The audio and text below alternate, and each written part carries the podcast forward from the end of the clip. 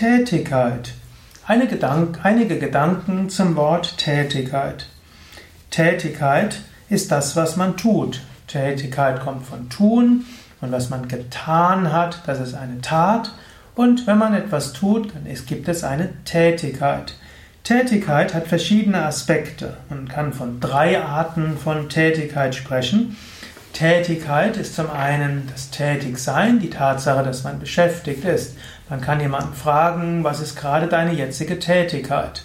Also, wenn man etwas tut, das, was man tut, ist seine Tätigkeit. Zum Beispiel, meine Tätigkeit ist jetzt gerade diesen Vortrag zu sprechen und dann gibt es eine Kamerafrau und deren Tätigkeit ist es jetzt, meinen Vortrag aufzunehmen. Später werde ich die Tätigkeit haben, dieses Video auch zum Audio umzuwandeln und Beschreibungen dazu zu machen und das dann jemandem zu geben, der das dann hochlädt. Zweite Art von Tätigkeit ist auch die berufliche Beschäftigung. Also man kann zum Beispiel auch die Tätigkeit eines Yogalehrers ausüben. Das ist dann auch eine Art Beruf. Oder man kann die Tätigkeit eines Arztes ausüben und so weiter. Also das ist auch eine Tätigkeit. Und es ist gut zu überlegen, welche Tätigkeit du tatsächlich ausübst, welchen Beruf du hast.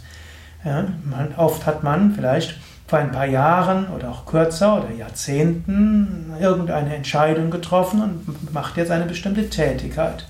Es ist zwar oft so, dass bestimmte Tätigkeiten, berufliche Tätigkeiten von vor ein paar Jahren oder Jahrzehnten heute nicht mehr sind. Manchmal ist man gezwungen, seine Tätigkeit zu wechseln. Aber eben, manche Menschen haben auch eine Tätigkeit, die sie schon lange machen. Kann man überlegen, ist die weiter sinnvoll? Könnte ich meine Kräfte nicht für etwas Sinnvolleres nutzen? Könnte ich nicht etwas tun, womit ich mehr Gutes bewirken könnte? Es ist gut, ab und zu mal zu überlegen, meine berufliche Tätigkeit, ist sie angemessen? Werden dort meine Energie, meine Fähigkeiten, meine Kraft für etwas eingesetzt, was gut ist? Durchaus gut, das zu überlegen. Gut, Tätigkeit ist auch noch etwas, hm, hm, nennt sich auch das Inbetriebsein. Das ist jetzt keine Eigenschaft, aber zum Beispiel kann man sagen, dass ein Hotel seine Tätigkeit aufgenommen hat oder dass ein Restaurant seine Tätigkeit, seinen Betrieb aufgenommen hat. In diesem Sinne, Tätigkeit ist, dass etwas aktiv geworden ist.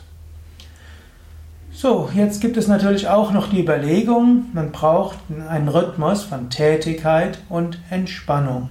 Es ist gut, tätig zu sein und wenn man tätig ist, das auch wirklich mit Engagement zu machen. Und es ist gut, auch Muße zu haben, sich auszuruhen und zu entspannen. Leben ist Rhythmus, Leben ist Polarität. Es gibt Tag, es gibt Nacht, es gibt Sommer, es gibt Winter. Und dann gibt es Phasen, wo man geforderter ist wo man mehr tätig sein muss und es gibt andere Phasen, wo man mehr entspannt ist. Manche Menschen wenden sich zu schnell dagegen, dass man sie jetzt intensiv gefordert sind, sie blockieren und damit schneiden sie sich von der Energie ab.